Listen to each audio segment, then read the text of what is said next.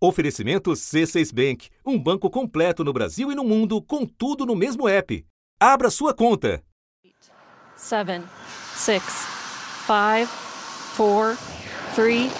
We have ignition. And liftoff of the first United Launch Na madrugada de 8 de janeiro, o foguete Vulcan foi lançado da famosa base do Cabo Canaveral, na Flórida. Two good SRBs, hitting peak pressure on the SRBs. Everything looking good. A bordo, materiais de pesquisa, fotos, livros e até cinzas de pessoas mortas para serem depositadas na superfície lunar. A meta era ser a primeira espaçonave de uma empresa privada a conseguir o feito de pousar na Lua. Mas um problema no sistema de propulsão da sonda pode adiar esse feito. É um problema de propulsão, por isso, o módulo espacial Peregrine não conseguiu entrar na orientação correta, voltada para o Sol. E ele precisava ajustar a posição porque são os painéis solares instalados nele que vão garantir energia para os equipamentos, inclusive robôs que estão indo coletar material da Lua. O lançamento foi considerado perfeito. O problema surgiu depois que o módulo se desprendeu do foguete, então a equipe responsável pelo projeto já está comemorando a primeira parte. O lançamento faz parte do projeto da NASA para mandar a primeira mulher para a Lua na missão Artemis 2, 55 anos depois de o homem dar os primeiros passos no satélite da Terra. Da redação do G1, eu sou Natuzaneri e o assunto hoje é 2024 Uma Odisseia no Espaço. Um episódio para entender o que está em jogo nas missões espaciais até a Lua e quem são os principais personagens dessa nova fase da disputa espacial. Neste episódio, eu converso com o jornalista de ciência Salvador Nogueira. Autor de livros sobre astronomia e astronáutica, ele é sócio fundador da Associação Aeroespacial Brasileira. Terça-feira, 9 de janeiro. Salvador, eu começo te perguntando sobre esse foguete que foi lançado ontem de madrugada.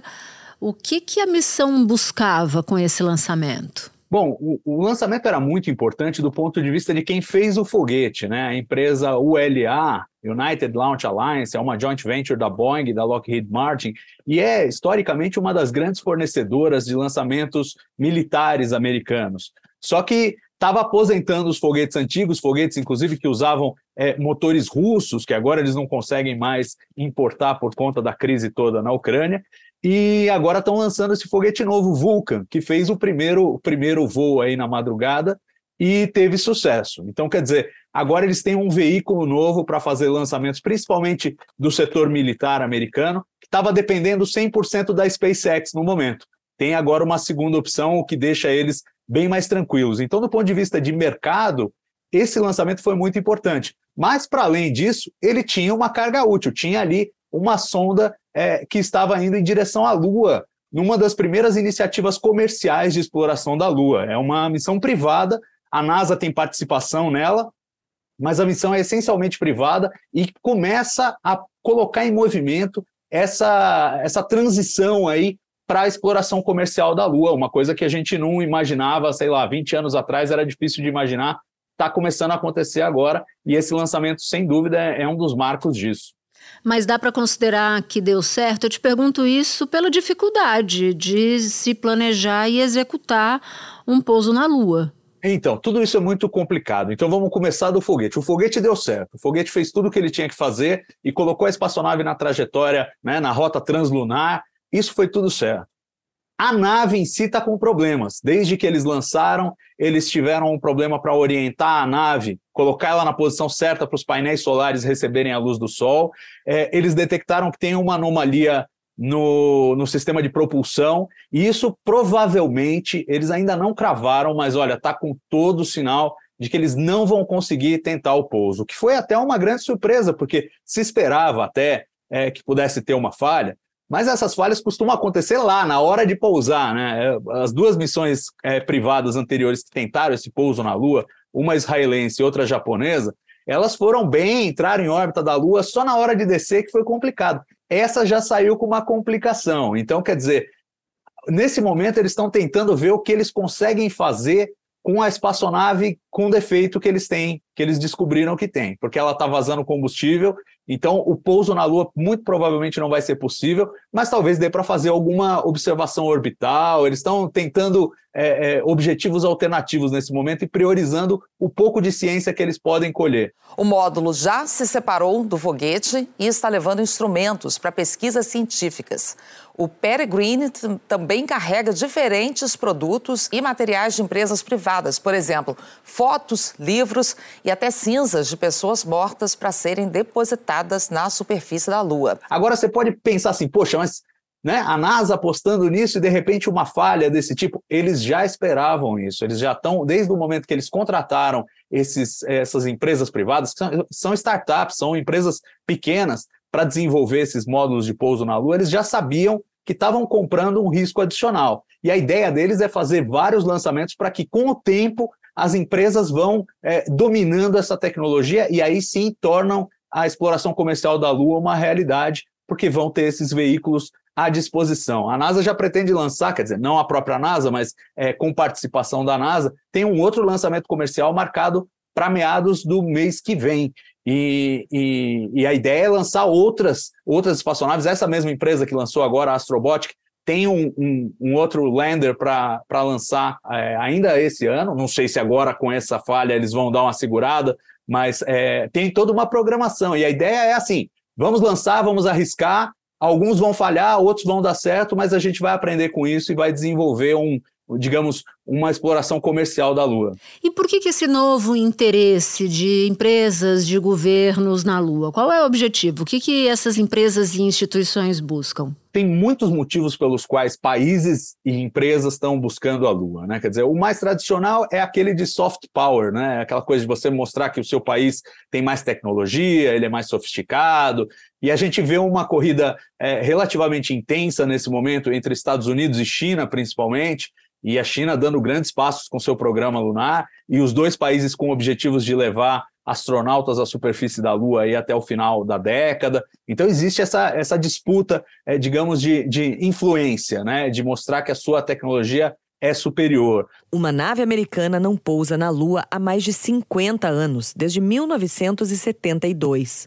E esta poderá se tornar a primeira nave de uma empresa privada a fazer isso. A China conseguiu pousar uma cápsula na Lua em 2013 e a Índia no ano passado. Mas também há outras camadas que se sobrepõem a essa. Então, tem, por exemplo, o aspecto militar. É, as doutrinas militares aí das grandes superpotências já pensam no espaço como uma arena para potenciais futuros conflitos. E parte é, do domínio dessa arena é você conseguir fazer trânsitos entre a órbita da Terra e a órbita da Lua, assim, com facilidade. Levar naves até lá, trazê-las de lá.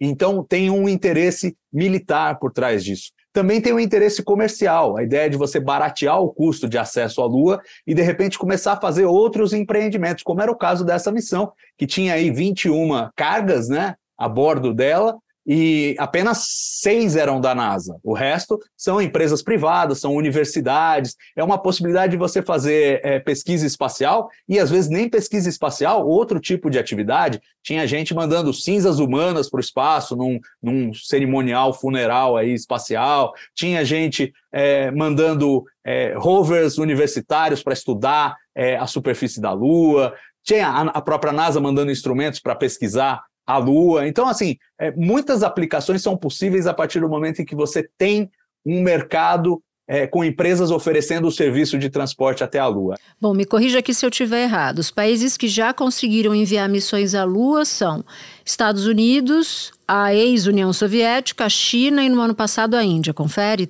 Exatamente.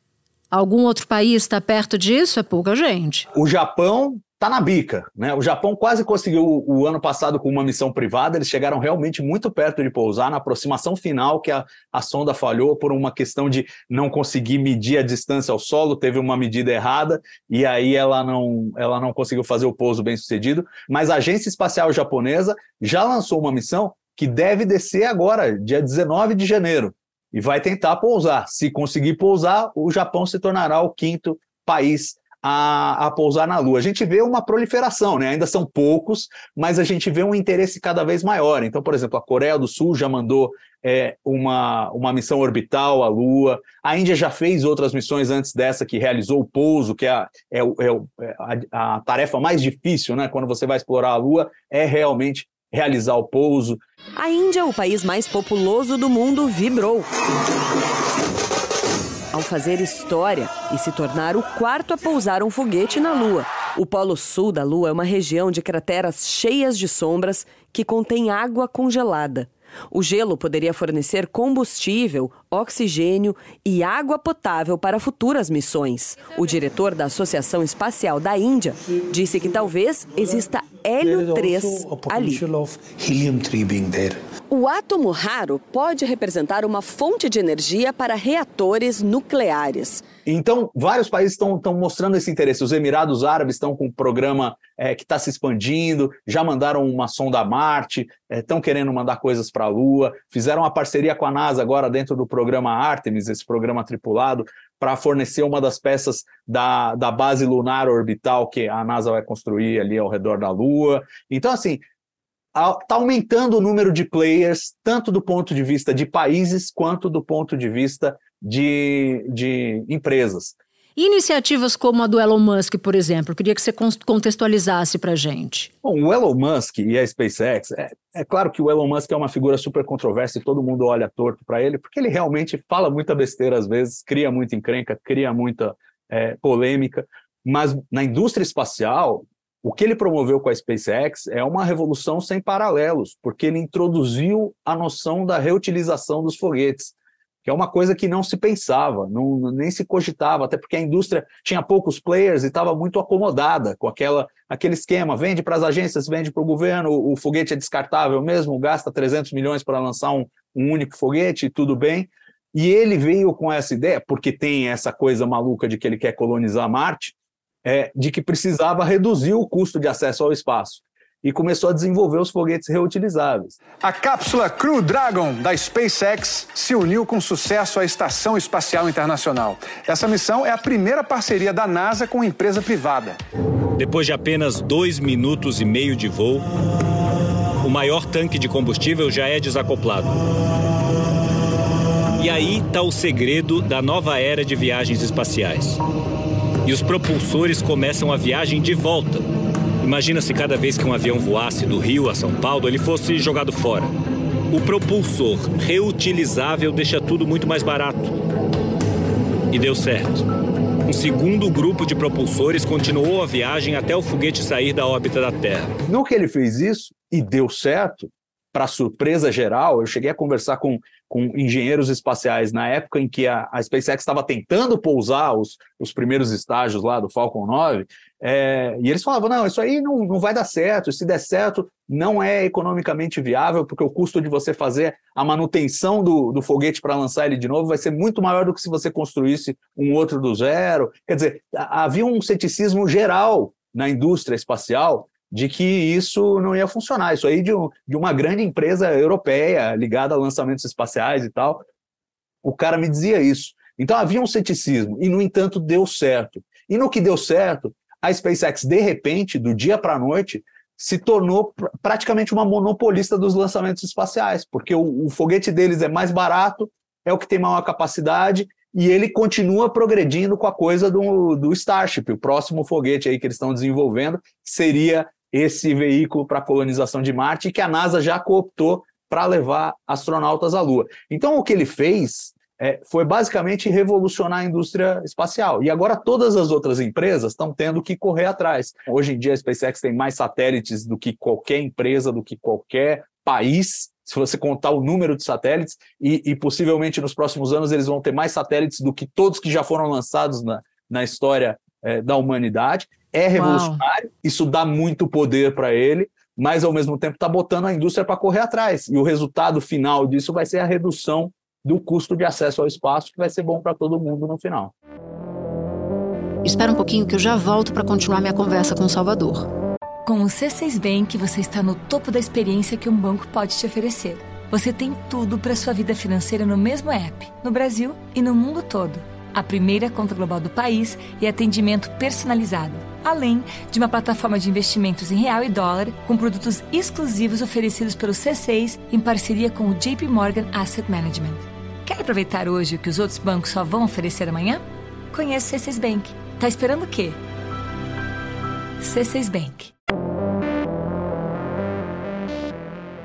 Vamos contar o tempo aqui. O homem pisou na Lua pela primeira vez no dia 20 de julho de 1969. Vai fazer então aniversário de 55 anos agora, neste ano de 2024. E quando a corrida espacial começou, o objetivo era simplesmente chegar lá. Né? Agora tudo mudou. Então, agora a gente está falando de, de empresas e governos que querem descobrir mais sobre o que, que tem lá no espaço. Já se fala em turismo espacial. Então, eu queria te perguntar, Salvador, para além desses interesses já mencionados, o que, que mudou em termos de tecnologia desde então, de lá para cá? Quais são os principais avanços, por exemplo? É, então, a chave para virar essa, é, essa coisa e a gente começar a pensar, por exemplo, em mineração de asteroides, mineração da Lua, é, colonização de outros corpos celestes, é justamente o custo de acesso. Né? E, e, a tecnologia dos foguetes ela não mudou muito nos últimos 50 anos. A, a, a principal mudança foi a mudança de mentalidade. Então, a SpaceX, com a mentalidade dela, está impondo uma, uma ideia de você desenvolver formas de fabricar os foguetes mais baratos, não é que a tecnologia é nova, a tecnologia de fazer o foguete é que é nova. E é uma espécie, assim, é um, é um Henry Ford da, do, dos foguetes. É começar a construir com linha de montagem, é fazer em massa, e aí baratear os, os custos. É uma das coisas que a SpaceX está inovando. Né? Até então, uh, os foguetes eram uma coisa meio artesanal. A NASA encomendava um foguete, a, a empresa ia lá com os engenheiros, fazia um foguete e aquilo naturalmente tinha um custo enorme. Agora, quando você desenvolve a tecnologia para fazer isso em massa, o custo por foguete diminui bastante. E tem o aspecto também da tecnologia da informação, de computação, porque com computação com computador de bordo potente, você consegue fazer coisas como controlar aquela descida do foguete para ele descer em pezinho ali na plataforma e você recuperar, coisa que não dava para fazer tempos atrás. Então tem, tem a revolução da informática e tem essa revolução de mentalidade aí de tentar é, tornar os foguetes mais baratos, mudando a forma de fabricá-los. Mas se você olhar em termos de propulsão, é basicamente a mesma, a mesma tecnologia que se usava quando o homem foi à Lua, lá em 1969. Você tem vontade de ir? Você acha que você vai um, em algum momento da sua vida pegar uma carona, não? Eu tenho vontade de ir e tenho esperança de ir. Não sei se, não sei se o preço vai chegar no ponto que eu possa ir, mas é, eu acho assim que essas possibilidades vão existir num futuro não muito distante, assim, coisa de 10 anos, 15 anos, é, tudo parece levar a crer que sim. E se me convidarem, eu vou, viu? Eu não. Não vai, não? Eu não eu vou, vou ficar. Eu costumo brincar o seguinte: para a Lua eu vou, que é três dias para ir, três dias para voltar, eu topo. Agora, para Marte, oito meses para ir, passa um ano lá, oito meses para voltar, aí não quero, não. Obrigado. Para gente encerrar, tem uma expectativa para uma missão tripulada agora, né? No fim do ano, Artemis 2. Me fala um pouco dessa missão, porque ela deve levar astronautas até a órbita da Lua pela primeira vez desde a década de 70. O que, que se quer com isso? Qual é o objetivo dessa, dessa viagem? Bom, na prática, a, a NASA está reaprendendo as coisas que ela aprendeu no, no, século passado, né? Com, com, um pouco de modernização tecnológica, muito conservadorismo nessa, nessa arquitetura deles. Então, continua aquele modelo do foguetão descartável, da cápsula, mas é, restituindo a tecnologia que eles tinham nos anos 60 e 70 e que foi desmantelada quando acabou o programa Apollo. Né? Cancelaram tudo, era muito caro, agora estão tentando fazer com um orçamento é, mais modesto. Naquela época era praticamente cheque em branco. No auge do programa Apollo, a NASA gastava 5% do orçamento federal americano, para você ter uma ideia. E agora gasta meio por cento. Então, assim, é uma, é uma diferença brutal. Isso explica por que, que o homem não voltou à Lua até agora, porque é caro para burro e, e, e ninguém está disposto a gastar esse dinheiro agora. Mas o custo vem diminuindo. E essa missão, ela vai ser praticamente o test drive para ver se a cápsula é, consegue transportar astronautas para valer e trazê-los de volta em segurança. A NASA divulgou o nome dos quatro astronautas que voarão ao redor da Lua em 2024, na missão Artemis 2. Pela primeira vez, uma mulher e um homem negro estarão em uma missão lunar. Os astronautas são Jeremy R. Hansen e Christina Hammock Coach, que são os especialistas de missão, Victor Glover, que é o piloto, Reed Wiseman, que é o comandante. Essa tripulação também será a primeira a viajar à Lua desde a última missão Apollo, em 1972, há mais de meio século. É um prelúdio para futuros pousos de tripulações lá. Então vamos pegar uma missão bem conservadora, ou seja, só dá uma voltinha ao redor da Lua e volta direto para a Terra, quer dizer, não fica nem em órbita da Lua, não fica dando voltas ao redor da Lua, mas faz o contorno da Lua e volta para a Terra que é a trajetória mais segura, porque a gravidade garante que você vai voltar, mesmo que você tenha algum problema. Então, eles estão buscando essa, essa trajetória mais conservadora para testar os sistemas para eventualmente fazer missões mais longas. Né? O, o plano da, da Artemis é voltar para a Lua para ficar dessa vez, ou seja, ficar mais tempo, fazer missões mais longas. E essa é a primeira missão tripulada que vai sair da órbita da Terra desde 1972, quando teve a Apollo 17. É um primeiro passo, digamos assim, para a gente voltar a explorar além da órbita da Terra, algo que eu pessoalmente te digo, Natuza, estou esperando basicamente desde que eu nasci, então estou feliz que agora vai acontecer. Olha, você tem que fazer um combinado aqui comigo, tendo todos os ouvintes do assunto como testemunha. Se você for ao espaço, você tem que ir ouvindo Space Oddity. Temos um combinado? Fechadíssimo, fácil, fácil. Aliás. David Bowie. Música. É, David Bowie. o, o, o, Elon Musk, quando lançou o Falcon Heavy pela primeira vez, que ele botou o carro dele na, na direção de Marte, você lembra disso? Tocava Space lembro, Oddity, lembro. No, é, tocava Space Oddity no lançamento. This is ground control to Major Tom.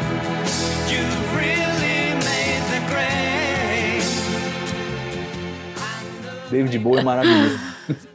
Salvador, muito obrigada pela conversa. Foi um prazer, sempre aprendo com você. Obrigado, Natuza. Abração. Este episódio usou áudios da United Launch Company. Este foi o assunto, podcast diário disponível no G1, no Globoplay ou na sua plataforma de áudio preferida. Comigo na equipe do assunto estão Mônica Mariotti, Amanda Polato, Carol Lorenzetti, Luiz Felipe Silva, Gabriel de Campos e Tiago Kazuroski. Colaborou neste episódio Sara Rezende. Eu sou Natuzaneri e fico por aqui. Até o próximo assunto.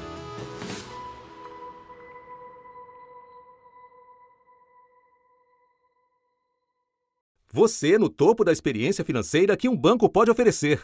Escolha um banco completo no Brasil e em qualquer lugar do mundo. Abra sua conta no C6 Bank.